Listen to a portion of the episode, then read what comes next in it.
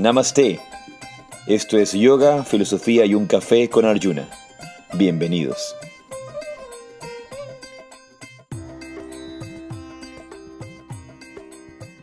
Namaste, Jai Shri Radhe, Radhe Sham. Yo soy Arjuna Das. Y yo soy Chintamani. Y esto es Yoga, Filosofía y un Café. Bien.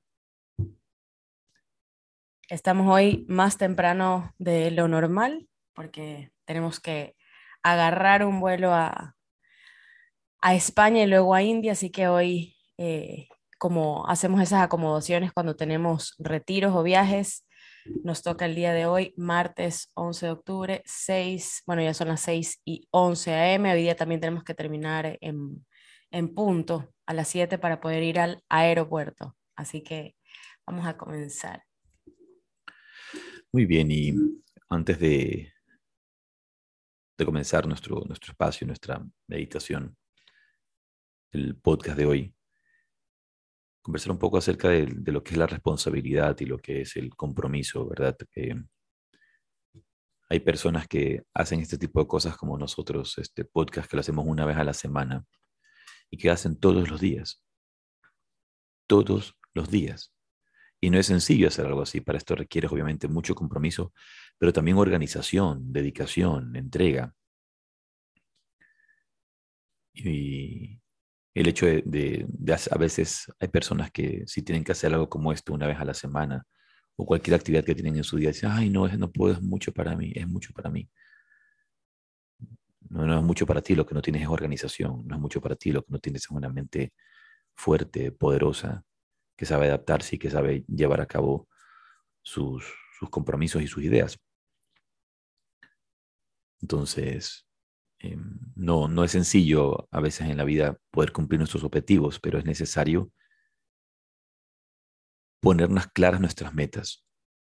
¿Qué es lo que queremos hacer? ¿Qué es lo que queremos realizar? Y, y hacer lo que tengamos que hacer para lograrlo. Todo, todo se puede hacer en esta vida. Siempre yo, todo se puede hacer en el, en el sentido de que hay organización, hay un cuerpo, hay una mente, hay las facultades para poderlo hacer y llevarlo a cabo. Eh, no necesariamente cuando digo todo se puede hacer en esta vida, no necesariamente me, mm, me voy a referir a que hay personas que dicen, ah, yo quiero, no sé, quiero ganarme un Oscar, quiero ser actor, quiero ganarme un Grammy, quiero ser cantante, y, y la voz te da de aquí para acá. Claro, nunca y, has cantado. Y, no, y, no, y, ni siquiera, si cantas horrible, ¿no? cantas feo, haces karaoke. cantas muy feo, ah, haces karaoke y, y haces karaoke con gallos, no haces karaoke bien. Pero incluso allí, si realmente ese es tu deseo, incluso en esas circunstancias que, que no son eh, favorables para ti, porque tienes mala voz, porque eres muy feo también. hay, tantas, tantas cosas que puede ser. Pues vas y te arreglas. Te arreglas, te cambias la ropa, te cambias el estilo, te cambias el peinado, te cambias la forma, te, te maquillas mejor, te, muestras y luego encima, hoy día, por ejemplo, todos los que cantan hoy día y que están en, todos son, eh, eh, no tienen voz para cantar, cantan horrible. Por ejemplo, por ejemplo ese, ese, ese Bad Bunny que canta como que está dormido, como que tiene una papa quemándose en la boca o un, huevo que, que, se le quema en la boca. Canta como que se le cae la baba. Si, si ese sujeto puede ser eh, cantante, y puede tener, llenar conciertos. Cualquiera de aquellos que escuchan este podcast pueden cumplir sus sueños más salvajes. Cualquiera. Ganarse un Grammy. Cualquiera se puede ganar un Grammy. Cualquiera lo puede hacer. Pero ¿qué es lo que hay que tener? Las ganas, la voluntad, la dedicación. Punto. Y, es así. Entonces, si queremos lograr algo en nuestra vida, si queremos llevar algo a cabo, solamente tenemos que poner nuestra, nuestra voluntad, nuestro deseo y nuestra acción para llevarlo a cabo. Dicho esto de paso, hace un momento una de las personas que cuando saludamos aquí en, en, la entrada de Yoga, Filosofía y un Café, decía que quiere venir a la India con nosotros, que nos vamos a la India ahora, etcétera, ¿verdad? Y sí, e, e, es, bonito escuchar cuando te, cuando te dicen quiero venir a la India, quiero ser a la India, pero mucha gente dice quiero y no hacen. ¿Quieres venir a la India? Hazlo. Bueno, pero es que nos han vendido el querer es poder, pero solo te lo imaginas. ¿Quieres, quieres, eh, quieres eh, lograr otra cosa? Hazla. Es decir, haz lo que tienes que hacer para lograrlo. Claro. Haz lo que tienes que hacer para, ¿Cuál es el trabajo para que debo llevarlo a cabo.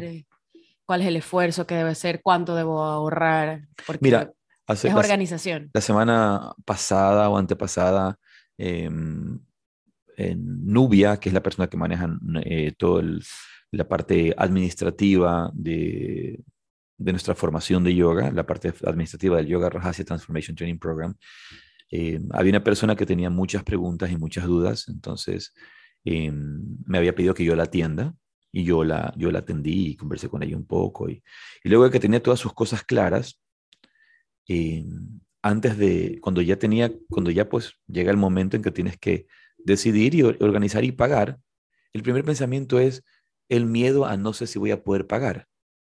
No sé si voy a poder pagar. Entonces, has tirado la toalla antes de que comience el, evento. Has tirado la toalla antes de que comience eh, o, antes de llegar a la meta. Ya te, te rendiste antes de empezar la carrera. Te rendiste antes de empezar el, proceso. Ya te rendiste desde el principio porque no sé si voy a poder pagar. No sé si voy a poder llegar. Y como le dije a esta persona, obviamente sentí inmediatamente su, su pensamiento y su visión, porque todo, eh, lastimosamente muchos seres humanos viven desde una visión de escasez. Ay, no sé si voy a tener después. Y eso es proyectarse negativamente hacia el futuro. No sé si después voy a tener. Proyectarse negativamente hacia el futuro. ¿Por qué, ¿Por qué, tengo que proyectarme negativamente hacia el futuro? ¿Por qué no proyectarme positivamente hacia el futuro? ¿Por qué no pensar las cosas me van a ir bien? ¿Cuánto hay que, cuánto hay que dar de primer pago? ¿Cuánto es la primera cuota, el down payment? Eh, la cuota inicial, ¿cuánto es la cuota inicial? La cuota inicial es eh, mil dólares, 500 dólares. Toma, aquí está. Pero el pensamiento muchas veces desde nuestra visión de escasez es, ay no, no sé si lo doy porque si doy estos 500, luego no voy a poder dar el resto. Entonces, ¿qué estoy haciendo? Ya me estoy proyectando negativamente hacia el futuro. Ya, el futuro las cosas me van a ir mal. No voy a poder pagar. Y si me va mal, y si no puedo pagar, y si tal cosa, esa, esa debilidad de mente, de vivir desde la escasez, vivir desde el miedo, de no cumplir nuestros sueños, de no cumplir nuestros propósitos, de no cumplir nuestras metas. Por eso en la vida hacemos un compromiso. Digo, este es mi compromiso y esto es lo que voy a hacer y luchar por esto para llevarlo hacia adelante. Claro, de nada sirve tener un, uno de estos vision boards, una de estas carteleras de visión con fotitos lindas o recortes de, no sé, revistas o periódicos o cosas que viste, que te gustan, que quieres lograr y tenerla pegada nada más, pero no hacer nada para eso. Son fotos pegadas en una pared. Tienes que, ¿qué es lo que tengo que hacer para, cuáles son los pasos a seguir? ¿Cuál es el esfuerzo que tengo que hacer? ¿Cuál es el trabajo que tengo que conseguir para, pues, lograr lo que sea? Puede ser un trabajo personal, de desarrollo personal, o un trabajo laboral, ¿no? algo remunerado para poder conseguir algo físico, material, tangible. Lo que sea que llegue, y eso es parte de, del, del tema que tenemos para hoy. Así que antes de empezar, vamos a dar inicio a nuestra práctica de la meditación como pauta de apertura de este episodio de, este episodio de Yoga, Filosofía y un Café. Así que te invito a que te sientes con la espina dorsal recta. Cierres tus ojos o donde quiera que estés, enfoques tu mirada.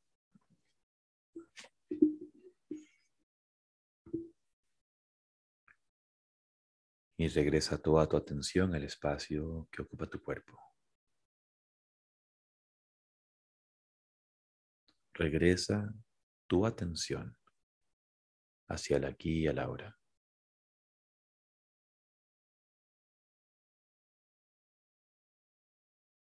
Regresa tu mente del pasado y la memoria. Regresa tu mente del futuro y la anticipación.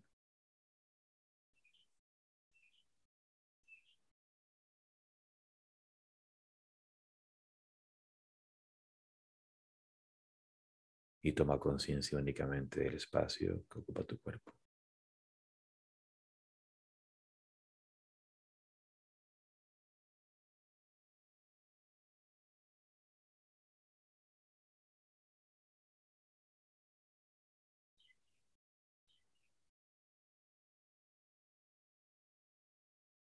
Relaja tu frente.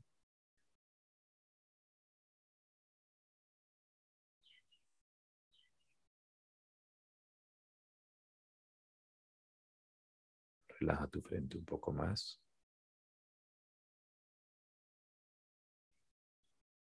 Nota cómo relajar la frente los pensamientos se calman.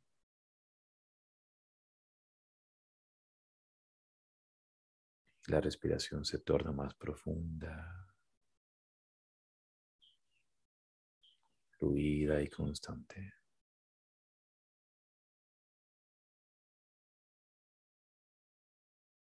un flujo lento, sereno y constante.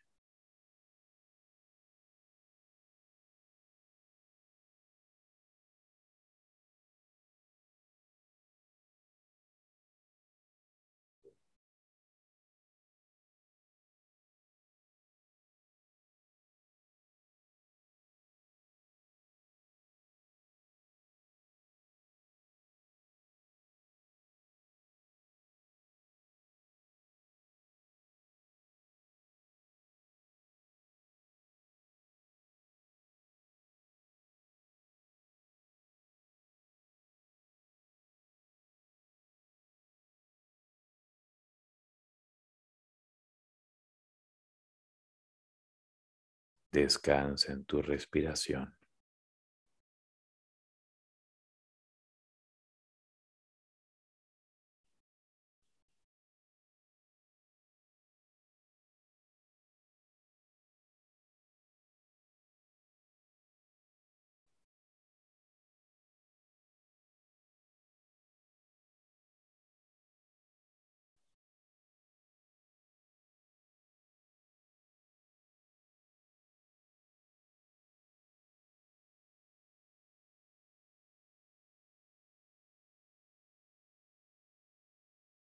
Y desde ese espacio de calma y serenidad, junta las palmas frente al pecho.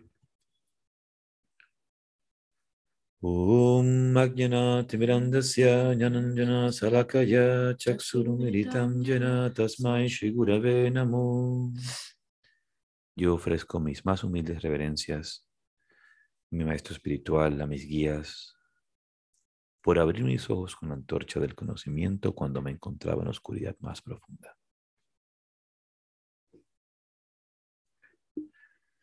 Muy bien. Y tanto como título de este programa de hoy, título de, esta, de, esta sesión, de esta reunión, de este podcast de Yoga, Filosofía y un Café, tanto como título y como frase de hoy, una frase que decía Swami Rama de los Himalayas, era, tú eres el arquitecto de tu destino. Tú eres el arquitecto de tu destino. Y, con ese título comenzamos a desarrollar esta idea del entendimiento de cómo funciona la mente, cómo funciona la vida y cómo, cómo funciona el desarrollo de nuestro propio destino, si realmente somos nosotros los arquitectos de nuestro destino. El camino del, desarrollo, del entendimiento eh, de, de este proceso espiritual, tenemos que entender cómo funciona la mente y, es ahí donde, donde hay que regresar al entendimiento real sobre el yoga.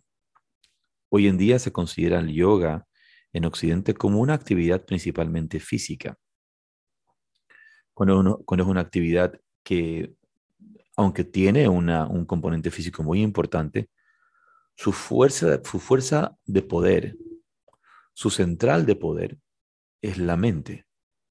Su central de poder es la mente. Tenemos que ir, el yoga nos regresa a la mente, al entendimiento de la mente, de la conciencia, al entendimiento del espíritu, de, esas facultades mucho más profundas, eh, ¿verdad? Eso es lo que es el yoga. Hoy en día el, yoga está más bien visto desde un punto de vista físico. Claro, bueno, lo hemos comentado en varios, en varios podcasts anteriores y es lo que conversamos muchas veces con, con nuestros alumnos, con nuestros allegados, es justamente esa, esa, o cuando alguien te pregunta, ¿no? Ay, tú haces yoga, ay, ¿dónde haces? ¿En qué estudio? ¿Qué tipo de, de yoga haces? Están siempre hablando de hatha yoga, o cuando los mandan los médicos a alguien a hacer yoga, siempre es yoga físico, siempre se trata de asana, siempre se trata de, y cuando te dicen, ah, pero es que yo no soy flexible, ya, pero es que no tiene mucho que ver con eso. De hecho, y hay, que estar, y hay que explicar, en realidad, ya lo hemos hecho otras veces, hay que explicar, no, eso no es yoga, o es una parte. De hecho, hace unos días, eh, hace un par de días quizá, eh, vi un comentario, eh, me llegó un comentario porque me llegan al email, estos comentarios que a veces ponen en los videos, en nuestros videos de YouTube, en, mm. el canal de YouTube de Yoga Rajasi, en el canal de, de YouTube que, que, yo tengo. Eh, y de las cosas que, que, vamos subiendo, que vamos poniendo en Yoga Rajasya, me... La pregunta era, alguien decía, eh, ¿cuál es la diferencia entre el yoga y la meditación? Porque parece que estuvieran hablando de lo mismo y esa fue su pregunta. ¿Cuál es la diferencia entre el yoga y la meditación? Porque parece que estuvieran hablando de lo mismo. No, no, le hemos respondido a esa persona todavía, pero le estamos respondiendo por medio del podcast. Vamos a mandarle el link. Eh, yoga y meditación son lo mismo. Son lo mismo. Yoga es meditación. Pero lastimosamente este término tan vasto eh, se, ha, se, ha, convertido en el término, se ha convertido en un sinónimo yoga se ha convertido en un sinónimo de ejercicio físico, en un sinónimo de gimnasia. Yoga se ha convertido en un sinónimo de posturas. Ahora, cuando empezamos a hilar fino en lo que tú estás diciendo, lo peor del caso es que realmente cuando tú practicas auténtica hatha yoga, y si aprendes hatha yoga de verdad, empiezas a trabajar con, esa herramienta de transformación personal que es el asana y el cuerpo, a el asana que se hace a través del cuerpo, las posturas que hacemos a través del cuerpo, como una herramienta para acceder a tu mundo interior, a tu vida interior.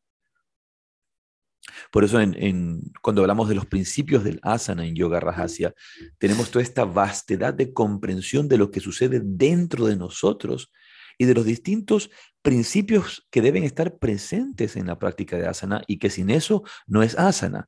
Entonces, si los principios, por ejemplo, los seis procesos, los, los seis pasos, eh, los cinco principios, etcétera, todo lo que, lo que hablamos en, Yoga Rajasya, en el campo del asana, si están presentes, asana es una herramienta de transformación.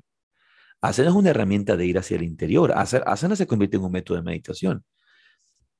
De, de, alguna manera. Si lo haces correctamente. Sí, sí. Claro si aprendes, si aprendes y si te dan la enseñanza correcta, ah, vas, a, vas a practicar de forma correcta, correcta. Hay gente que lastimosamente piensa que, que las posturas del Hatha Yoga son una especie de preparación a la meditación nada más. Es como un estiramiento. Piensan que... O sea, eh, acomodar el cuerpo. Le empiezas, a dar le empiezas a dar una categoría similar a acomoda para que se suelte un poquito la espalda. ¿no? y, e incluso la gente que practica yoga y que practica meditación, a veces confunden y no entienden la vastedad no entienden el proceso, no entienden el sistema de la Hatha Yoga. Pero si se entiende realmente el sistema de Hatha Yoga, es un proceso completo en la que sí, ciertamente la meditación la meditación como práctica específica de sentarse y dirigir la mente en una postura específica, lo que llamamos las posturas de meditación, es una práctica específica, por supuesto. Pero es, es un componente adicional dentro de una totalidad y esa tota-, pero en esa totalidad no está el hecho de que el yoga es considerado como una especie de, de soltura del cuerpo o como, mira, vamos a caminar y luego a caminar vas a hacer asana. No, no, no, no, no va por allí. No, eh, no estamos entendiendo el alcance de esto aquí.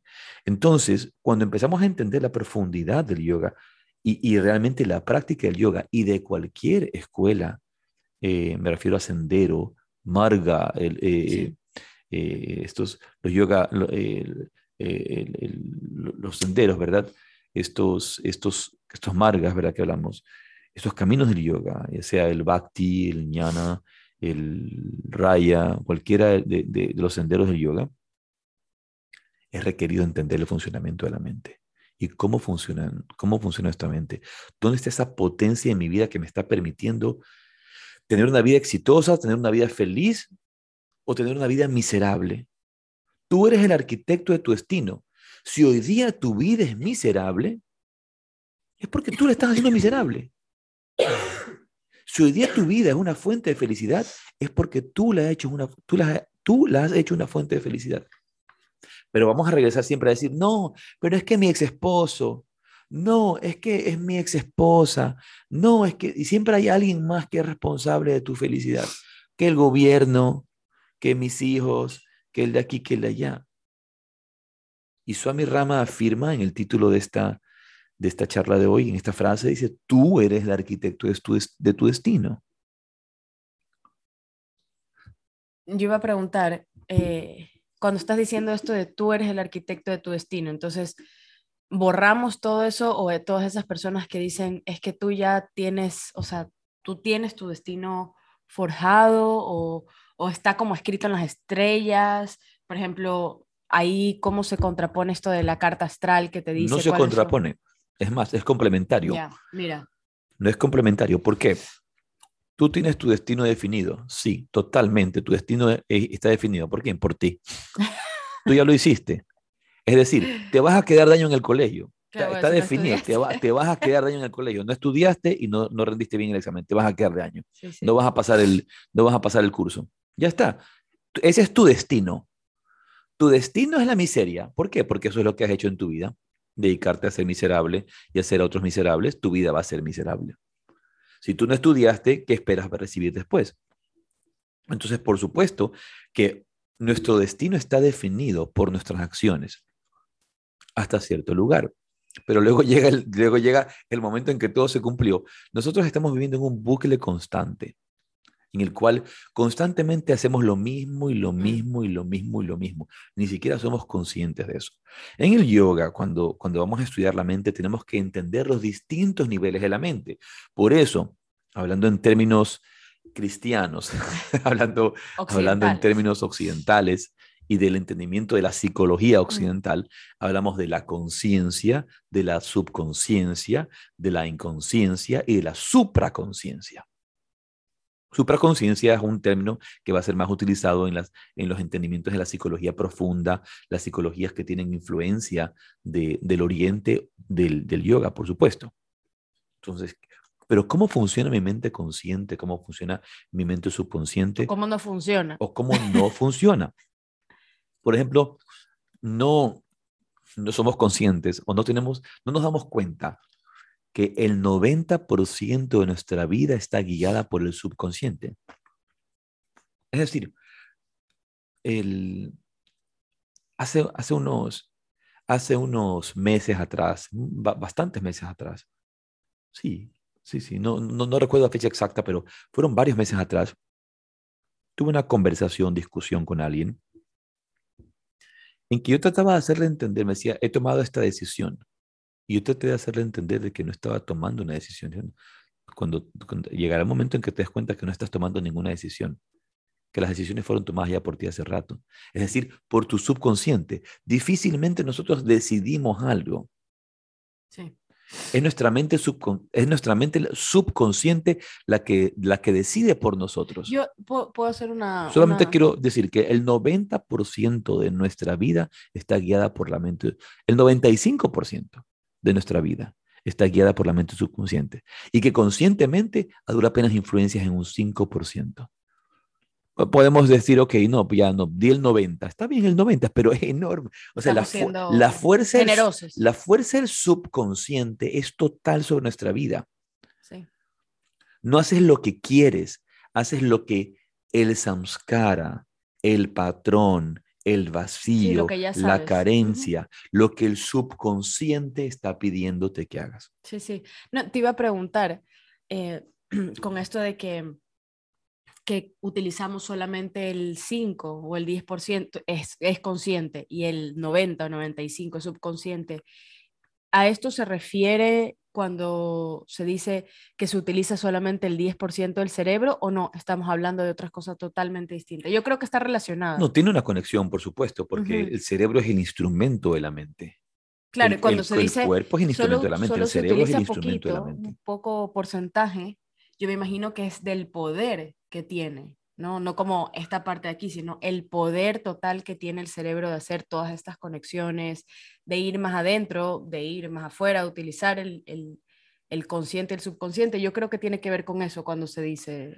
una de las cosas que tenemos que entender es cómo funciona la mente, con, digamos, la mente, la mente, ojo, no todas las definiciones que tenemos en psicología occidental son las mismas definiciones que tiene el yoga. Mm. Por ejemplo, eh, y lo que hablamos es esta mente consciente o esta parte superficial de la mente o, las capas superficiales de la mente, en la que esta mente simplemente identifica datos, compara datos, eh, analiza situaciones muy básicas, pero ¿desde dónde las analiza? Es, esa, esa mente superficial, lo que en el yoga se llama manas, es lo que llamamos, es la mente, la mente sensorial. Una mente que basa su opinión, una mente que basa su, su, su acción, su decisión basada en una información netamente exterior. O sea, solo de los sentidos. Solo de los sentidos. Lo que me gusta y lo que no me gusta. Es decir, no tiene una capacidad profunda de discernir. No discierne. No es discriminatoria. No discierne entre lo que es verdadero y lo que es falso. Entonces, eso es importante entender. Esa capacidad, en cambio, es de la mente superior, de la mente mucho más profunda. En cambio, Em, cuando empezamos a ver esto que sucede en la mente, estas conexiones, digamos que la, mente e, es, es, eh, es, un gran campo de energía. Y este gran campo de energía que es la mente tiene distintos niveles. Entonces, esa punta del iceberg es lo que vamos a llamar la mente consciente o nuestro consciente, pero que ya sabemos cómo es un iceberg. Esto es la punta del iceberg y, la, es chiquitita la punta del iceberg. Pero abajo, la mente subconsciente y el inconsciente es enorme, es, profundamente poderoso y está haciéndonos reaccionar y, actuar según eh, patrones de pensamientos que están ya graduados hacia, eh, perdón, grabados en lo profundo de nuestra mente. En el yoga, nosotros hablamos de, de algo que se llama samskaras que son las impresiones, que son impresiones o huellas psicológicas. Impresiones a nivel como sello, ¿no? O sea, de surco. claro, son impresiones porque también hemos sido impresionados por ellas, algo de afuera te impresionó y creó un, un surco psicológico, creó una huella, dejó una marca. Esa marca no se borra. Esa marca es un samskara. Esa marca está allí. Y, muchas veces, como, como son huellas fuertes a nivel psicológico, no, nos crean patrones desde cómo debo vivir, desde, desde hacia dónde voy a, desarrollarme. Y, tiene que ver mucho, y ahí es donde viene el hecho de los padres. Los padres le hacen, le hacen y le hacemos tanto daño a nuestros hijos con nuestra negatividad, con nuestros miedos. Hay dos cosas que los niños eh, tienen presentes en su, en su naturaleza eh, del día a día. Uno ve, uno ve un niño, el niño primero no tiene miedo. Por eso hay que estarlos cuidando, porque el niño se puede caer, el niño no ve, no, no, no calcula, el niño no tiene temor. Imagínate si tú puedes vivir tu vida libre del temor, libre de miedo. Vivir libre de miedo, el niño no tiene miedo. Y otra cosa, que el, mantra del niño, el mantra, la palabra, la palabra poderosa del niño es no. No. no. voy a decir yo. No. No, no, no, no, no. El niño dice no y pasa diciendo no, pero tú lo quieres obligar a decir que sí. Entonces, el niño quiere vivir sin miedo y nosotros lo obligamos a vivir con miedo. Y el niño quiere desarrollar sus propias capacidades y su propia vida. Su propia identidad. Su propia identidad, pero tú le dices que no lo puede hacer, que lo que tiene que hacer es que haga caso. Y de aquí en adelante va a hacerle caso a un jefe, va a hacerle caso al rebaño, va a hacerle caso a la vida, va a hacer caso. No va a pensar por sí mismo, va a hacerle caso a la OMS, va a hacerle caso a Bill Gates, como todos los que han estado haciendo caso, y ni siquiera van a detenerse a pensar. No va a haber la, oportunidad de tener pensamiento crítico. Ponte una mascarilla, ponte la mascarilla. Lánzate del, lánzate del balcón, lánzate del balcón. Hago lo que me dicen que haga. No, no me detengo por un momento realmente a tomar Sí, sí. la, la- La información, información, el- los con- datos. la información, los datos y, y procesarlos, Analizarlos. analizarlos y llegar a conclusiones que obviamente deben desarrollarse de una mente superior. Pero como voy, como inst- instintivamente estoy conectado con el miedo, van, pues, el miedo me va a llevar a actuar de cierta manera. Debo hacerle caso a mi jefe porque si no me despiden del trabajo, si me despiden del trabajo, no tengo dinero para vivir. Si tengo para dinero, si no tengo dinero para vivir, voy a ser infeliz. Sí, sí. Eso so- solamente son, eh, ojo, este, este campo es muy, muy amplio, así que tenemos que eh, siempre estar regresando a nuestro objetivo. En este caso es comprender cómo funciona nuestra mente. Y una vez que se han creado estas impresiones en lo profundo de nuestra mente, creciste en un hogar que, que donde los padres se pasaban peleando, creciste en un hogar donde no había amor, creciste en un hogar donde la persona, la, la mujer engañaba a su marido, su marido, el marido engañaba a su mujer, creciste en un hogar donde, donde se, eh, te enseñaron a que había que tener eh, mucho cuidado con el dinero y que te, te imprimieron en tu mente que eras pobre, que no se podía lograr, que, que no se podía hacer, que, que somos pobrecitos, que somos víctimas de la vida.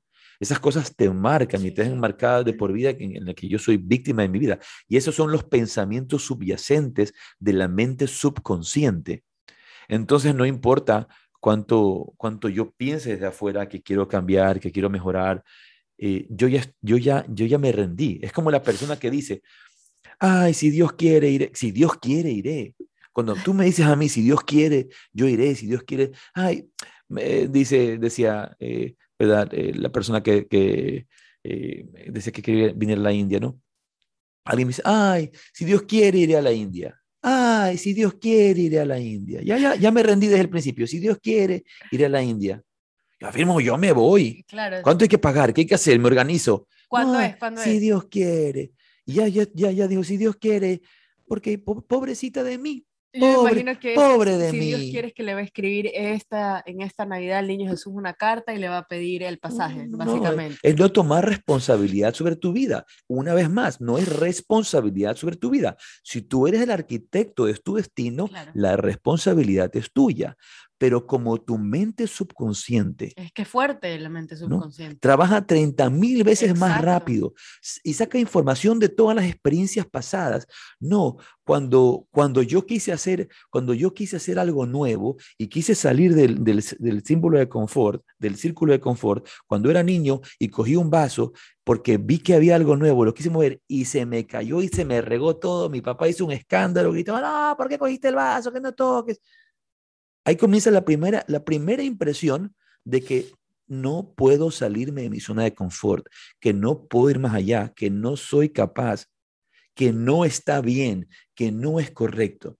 Sí, sí. Ojo, esto es un, esto es un mundo psicológico, entender la psicología como la ciencia del alma, psique, el alma, es un mundo vasto.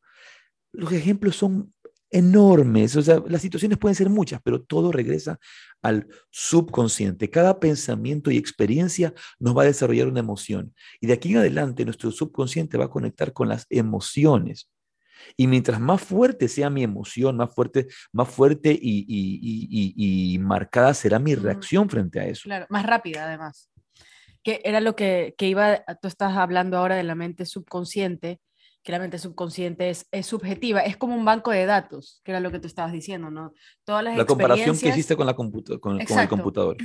Eh, espérame, ya hago esa, esa, esa comparación este, eh, tecnológica.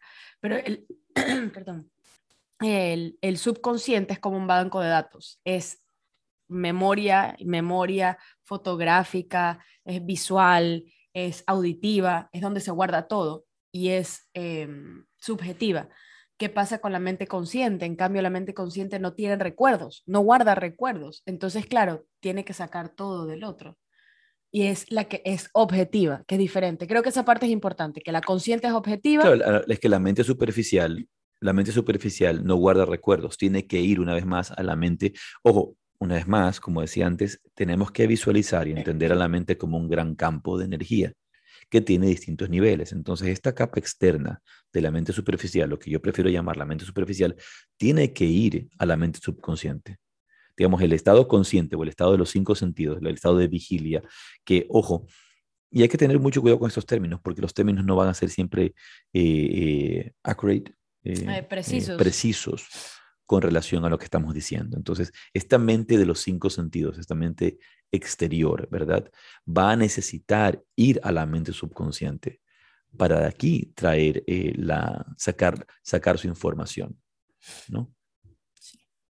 Eso es, eso es esencial, el, hecho de que vamos a tener que ir hacia allá a sacar esta información. Y como esa información está basada en información pasada, y como los samskaras que hemos creado van a ser muchas veces samskaras negativos, de emociones negativas, de temores, de resentimientos, de frustraciones, de dolor, de fracasos, de, que me han convencido, de que fui convencido de que no soy capaz, de que no puedo lograr, de que no puedo, de que no puedo hacer. Que soy inútil. que, que, lo que está, lo que está en, mi interior es así. Eh, em, y una cosa muy importante, muy importante, central en la, en la mente subconsciente es mi concepto propio, es lo que yo pienso de mí. Es lo que yo pienso de mí, es como, es como, como yo me siento de mí.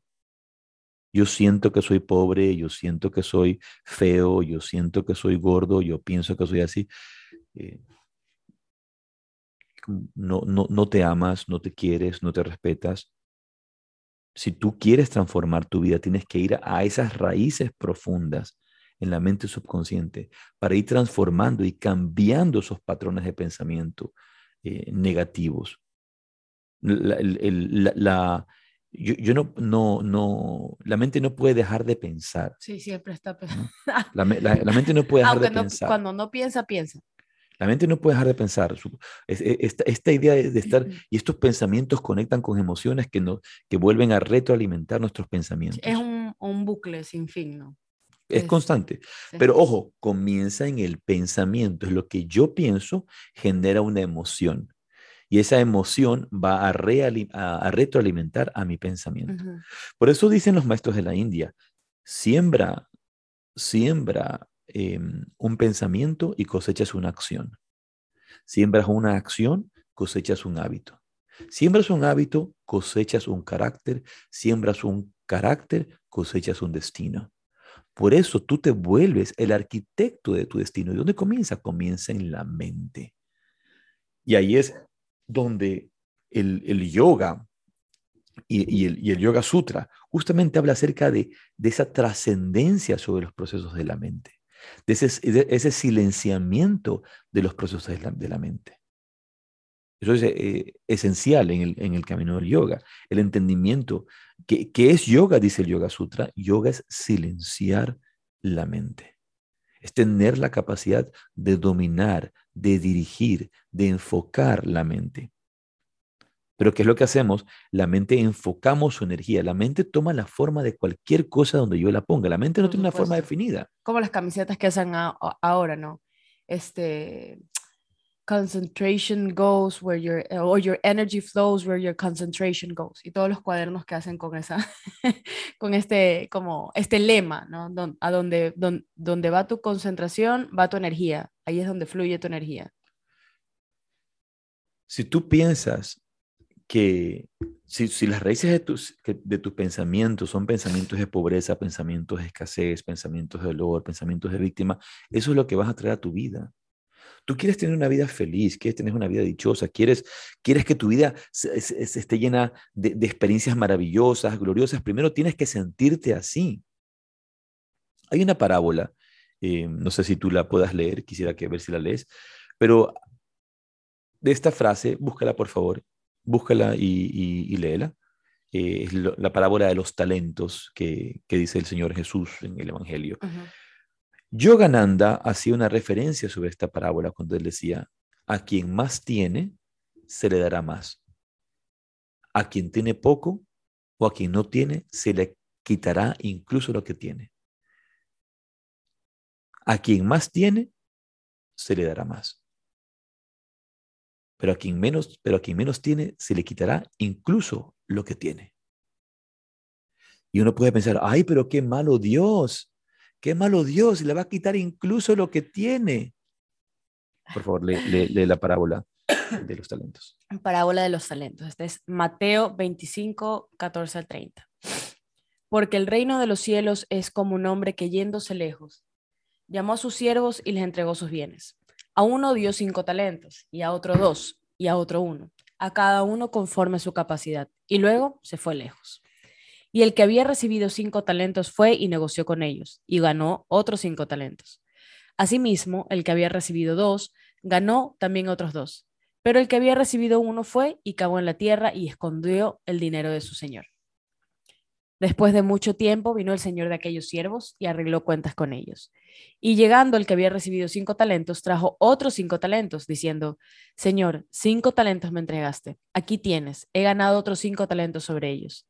Y su señor le dijo, bien, buen siervo y fiel, sobre poco has sido fiel, sobre mucho te pondré, entra en el gozo de tu señor. Llegando también el que había recibido dos talentos, dijo, Señor, dos talentos me entregaste, aquí tienes He ganado otros dos talentos sobre ellos. Su señor le dijo, bien, buen siervo y fiel, y sobre poco has sido fiel, sobre mucho te pondré. Entra en el gozo de tu señor. Pero llegando también el que había recibido un talento, dijo, Señor, te conocía que eres hombre duro, que ciegas donde no sembraste y recoges donde no esparciste. Por lo cual tuve miedo y fui y escondí tu talento en la tierra. Aquí tienes lo que es tuyo. Respondiendo su señor le dijo, Siervo malo y negligente, sabías que ciego donde no sembré y que recojo donde no esparcí. Por tanto, debías haber dado mi dinero a los banqueros, y al venir yo, hubiera recibido lo que es mío con los intereses. Quitarle, pues, el talento, y dadlo al que tiene diez talentos, porque el que tiene le será dado, y tendrá más. Y el que no tiene, aún lo que tiene le será quitado. Y al siervo inútil echadle en las tinieblas de afuera. Allí será el lloro y el crujir de dientes. Y no puede pensar, como digo antes, o sea, que, qué malo el Señor, pero es, es tan claro, no estás haciendo nada por tu vida. Una cosa que decía para Mahansa Yogananda, por ejemplo, citando esta parábola los talentos, a quien tiene poco deseo de meditar, se le va a quitar incluso ese deseo que tiene. Pero a quien medita todos los días se le va a acrecentar ese, ese deseo de la meditación. aquella persona que, que, que tiene la voluntad de trabajar y trabaja, va a generar más trabajo, va a generar más riqueza. Aquella persona que tiene poca voluntad de trabajar, que tiene poca voluntad de hacer, se le va a quitar incluso aquella voluntad que tiene de hacer. Se durmió en los laureles. Se durmió en los, en los laureles, en, en donde se haya dormido. Pero allí está el secreto del camino hacia el éxito y del camino al fracaso. Eres tú el arquitecto de tu destino. La vida te ha dado cinco talentos, la vida te ha dado dos talentos, la vida te ha dado todo lo que te ha dado, un cuerpo, una mente, capacidades, la oportunidad de escuchar este podcast para tomar las riendas de tu vida y caminar hacia adelante. Pero prefieres no hacer nada. Pero si Diosito quiere, si Dios quiere, que, que, viene el Señor, viene el Señor y te va a decir, Siervo vago, inútil, no has hecho nada, debiste haberle dado al otro. Ahora, quítale y dale al que más, quítale y dale al que más tiene. Por eso el rico es más rico y el pobre es más pobre. El rico es más rico y el pobre es más pobre, porque los ricos, la gente rica, la gente adinerada, o sea, piensa en dinero. Claro, en abundancia. Piensa en abundancia, piensa en prosperidad. Y la gente pobre no. Recuerdo una vez estábamos con, con Sadhu Maharaj en la India y, hablábamos, había un muchacho, estaba, estábamos hablando de un muchacho que tenía, venido de, una, de un padre de, de, de, una familia de mucho dinero.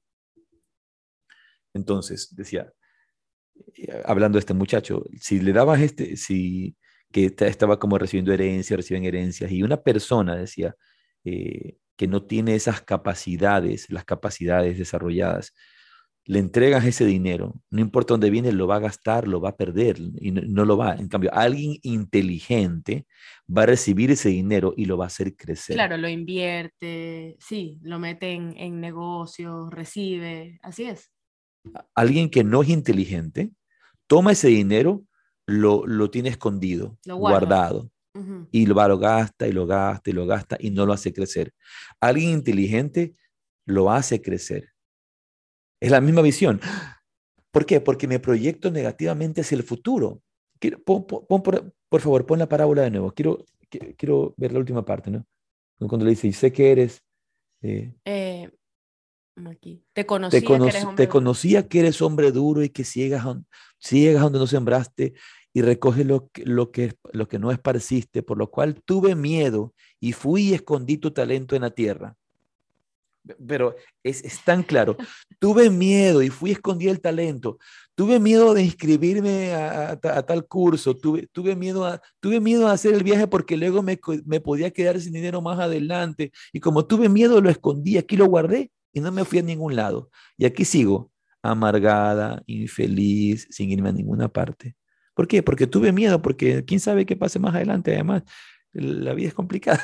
Esa es la raíz de tu pensamiento, ese es tu subconsciente que te obliga a proyectarte negativamente hacia el futuro. Pero hay una salida de esto, por supuesto que hay una salida. Eso de allí también es por eh, me imagino yo que estamos hablando de, esto del, subconsciente, experiencias pasadas, ¿no? Ya pasó una vez o esto yo lo vi en mi casa una vez y entonces lo repito y lo repito y lo repito y lo repito. De pronto nunca más lo has visto, pero te lo has repetido toda la vida.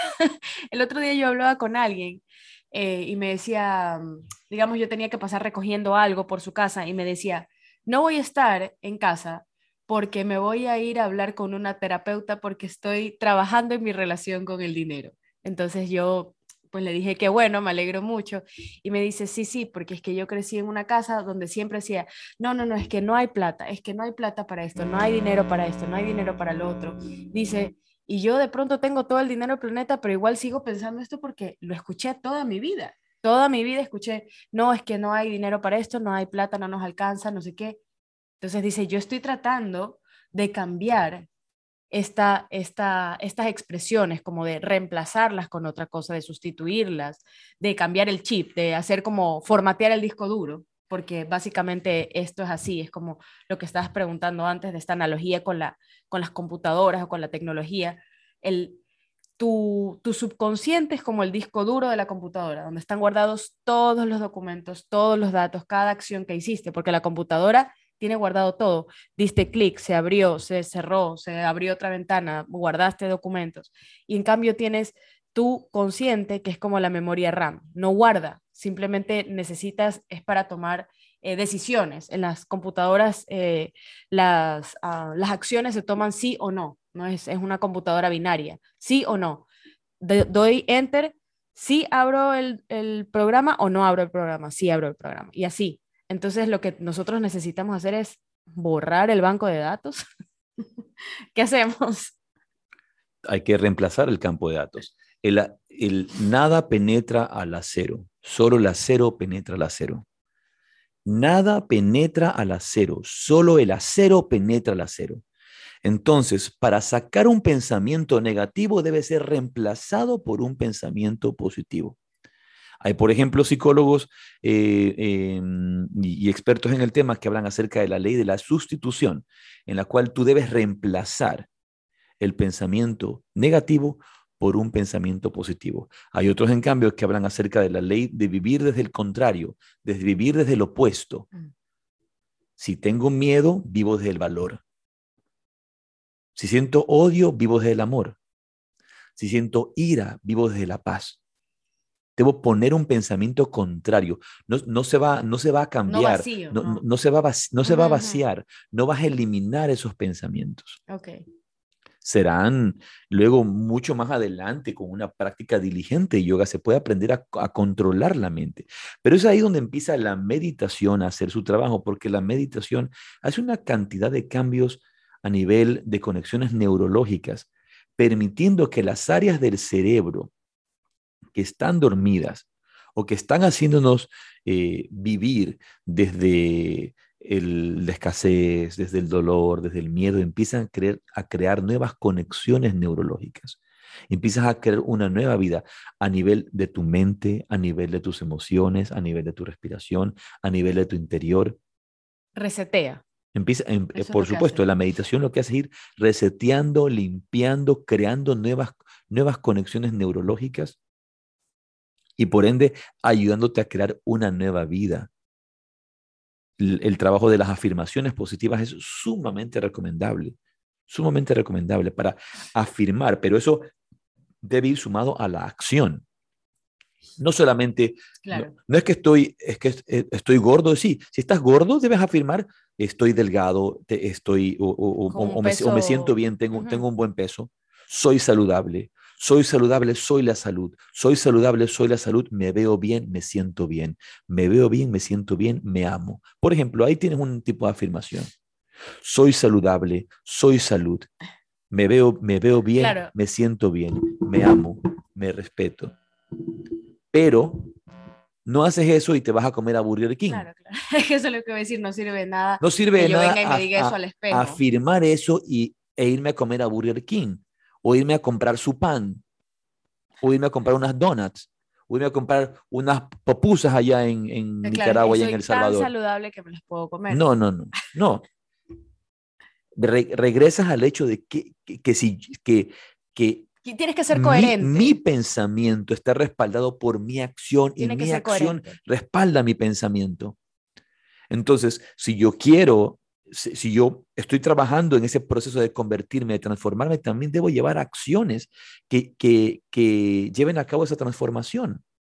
Sí, sí. Coherencia. Las, las personas, cuando tú ves a alguien que cuida su cuerpo, lo ves y ves que su cuerpo está bien, o sea, está cuidado, está, está atendido, hace ejercicio, tiene postura, etc. Cuando ves a alguien que no cuida su cuerpo, pues es fácil lo Se nota, se nota, claro. Sí, sí. Y lo mismo con la mente, es eh, no porque te dices estas afirmaciones positivas de, de, cualquier cosa, porque puede ser otras cosas que no sea tu físico, no, no, puede ser de autoestima, porque mucha gente lo que nos pasa es que nos falta autoestima y por eso necesitamos estas afirmaciones. Ahora, pero tenemos que hacer el trabajo adecuado. Bien, estamos ya por terminar. Eh, estamos ya por terminar, así que creo que este podcast ah, tenemos que hacerlo una, una segunda parte, porque es sumamente interesante e importante. Y allí es donde viene, lo que yo pienso es lo que yo vibro, y lo que yo vibro es lo que yo atraigo. Eso es lo que vamos a lo que se habla hoy día, la ley de la atracción, la ley de la atracción. Tú atraes en lo que tú estás pensando todo el tiempo debe ser reemplazado. No podemos vivir estas vidas incoherentes. No existe tal cosa como ser agradecido y quejarse. Eso no existe. La gente agradecida vive agradecida, no se queja. La gente agradecida no se queja. El quejoso es un malagradecido. Sí. No, eh, eh, no, no, no existe. O sea, o eres malagradecido o eres agradecido. Si eres agradecido, no te andas quejando. Claro, agradeces. Entonces, si tú en tu vida agradeces y estás agradecido por todo, la vida te va a dar más cosas por qué agradecer. Vas a vivir desde otra perspectiva, vas a vivir desde otro lugar, vas a vivir desde, otras motivaciones. Vas a ser feliz. Pero en cambio, si eres mal agradecido, vas a vivir quejándote, vas a vivir reclamando, vas a vivir buscando culpables. ¿Y todo comienza dónde? Comienza en tu mente. Tú eres el arquitecto de tu destino. Somos los arquitectos de nuestro destino.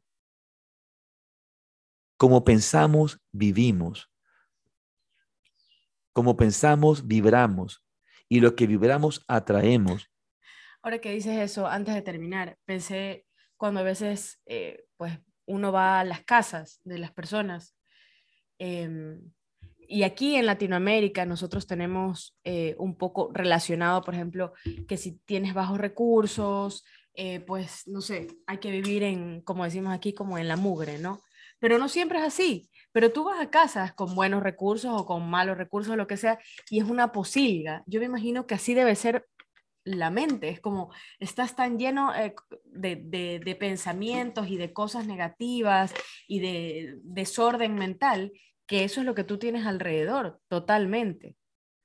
Eh, alguien decía una vez, yo, yo conversaba y me decía, mire, yo soy eh, de, mi familia es bien humilde, me decía, no, nosotros somos de, de, escasos recursos y no sé qué. Dice, pero mi casa es bien limpia. Y esta misma persona me hablaba, yo veo la casa de los que están al lado y de pronto tienen los mismos recursos que yo, pero es sucia, y él me decía, uno puede ser humilde, uno puede de pronto no tener todo el dinero del mundo, pero vivir bien, vivir decentemente, vivir en un lugar limpio, porque eso es lo que tienes en la mente. Yo creo que lo, tu entorno, ¿no? lo que tú tienes a tu alrededor, como tú tienes tu, tu habitación, tu casa, tu cocina, también es un reflejo de todo esto que tienes en la mente. Tu vida externa es simplemente un reflejo de tu vida interna. Si tu mente es un estercolero, tu vida es un estercolero. Si tu mente, en cambio, es un jardín de rosas, tu vida se convierte en un jardín de rosas. Si tu mente es feliz, tu vida es feliz. Si tus pensamientos son pensamientos positivos, pensamientos de abundancia, pensamientos de, mm, de éxito, pensamientos de amor, pensamientos de paz, eso es lo que se manifiesta en tu vida. Y sí, no faltarán los pesimistas, víctimas, malagradecidos que van a, decir, pero ¿y si te pasa eso? Pero, por supuesto, o sea, esas cosas... así es la vida. La, vida tiene situaciones y es parte, y es parte de la vida, es parte, eh, es, parte de, todos los colores que tiene la vida. Es como le decía a esta persona que le decía antes, y con esto voy a terminar, y, debemos terminar ya porque tenemos que salir para el aeropuerto muy pronto. Yo, o sea, ¿qué pasa si pago y no puedo pagar el resto? Pues luego haces un plan de pago, luego te organizas, pero ¿por qué voy a fracasar? ¿Qué, ¿Qué pasa si me caso y de repente en el proceso de matrimonio me va mal con la pareja? Pues vas a terapia, algo haces, pues. Eso, eso, eso se presenta. Cuando se presente después llegará eso, pero ¿por qué me voy a proyectar negativamente hacia el futuro? Porque voy a pensar que no voy a poder pagar, porque voy a pensar que me va a ir mal. Y, y si esa situación llega, si soy agradecido, creativo, positivo, proactivo, voy a encontrar una forma de hacer las cosas y, de, de, de, lograrlas y de salir adelante y de vivir la vida como tengo que vivirla, con responsabilidad, con coherencia, con compromiso, pero con gratitud, con pensamiento positivo, con un corazón, con un corazón dichoso, con un corazón agradecido. Cuando vivimos en gratitud, la vida nos llena de asombro. Cuando vivimos en gratitud, vivimos libre de ansiedad. La gratitud no es compatible ni con la ansiedad, ni con el, hecho de no asombrarnos con la vida. Así que hoy, sea agradecido. Asómbrate del regalo de esta vida. Asómbrate del regalo de esta vida y vas a ver cómo te libras de ansiedades y de angustias. Nos vemos en el próximo podcast desde alguna otra latitud. Un abrazo para todos. Tengan muchas bendiciones. Gracias. Buen viaje, gracias.